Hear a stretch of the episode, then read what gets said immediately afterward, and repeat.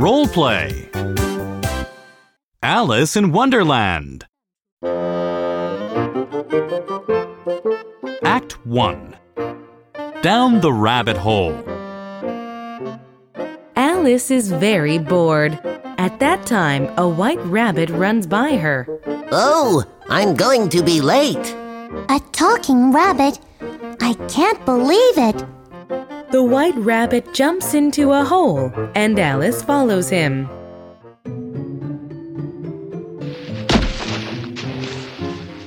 Thump! Alice is in a long hallway with many locked doors. Where am I? Oh, what is this? Alice picks up a small golden key from a glass table. The key unlocks this small door. What a beautiful garden! I want to go into the garden, but I am too big.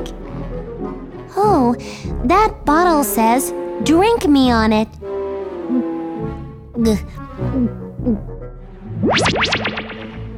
Oh, I'm getting smaller and smaller.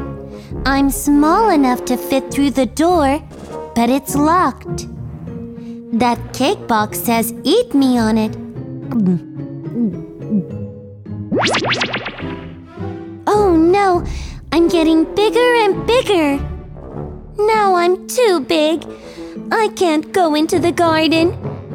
Alice starts crying. Soon her tears make a big pool. Suddenly, the white rabbit runs by Alice. Please, sir, help me. The white rabbit is surprised. He drops his gloves and fan and runs away. It's very hot. Alice picks up the gloves and fan and starts to fan herself.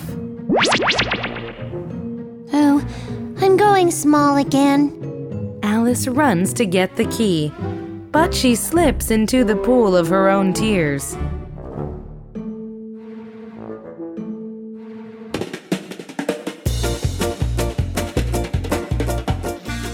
Alice sees a little mouse splashing in the water. The mouse and Alice swim to the shore. Many strange birds and animals sit on the shore. Everyone is wet. Let's have a caucus race. That will make us dry.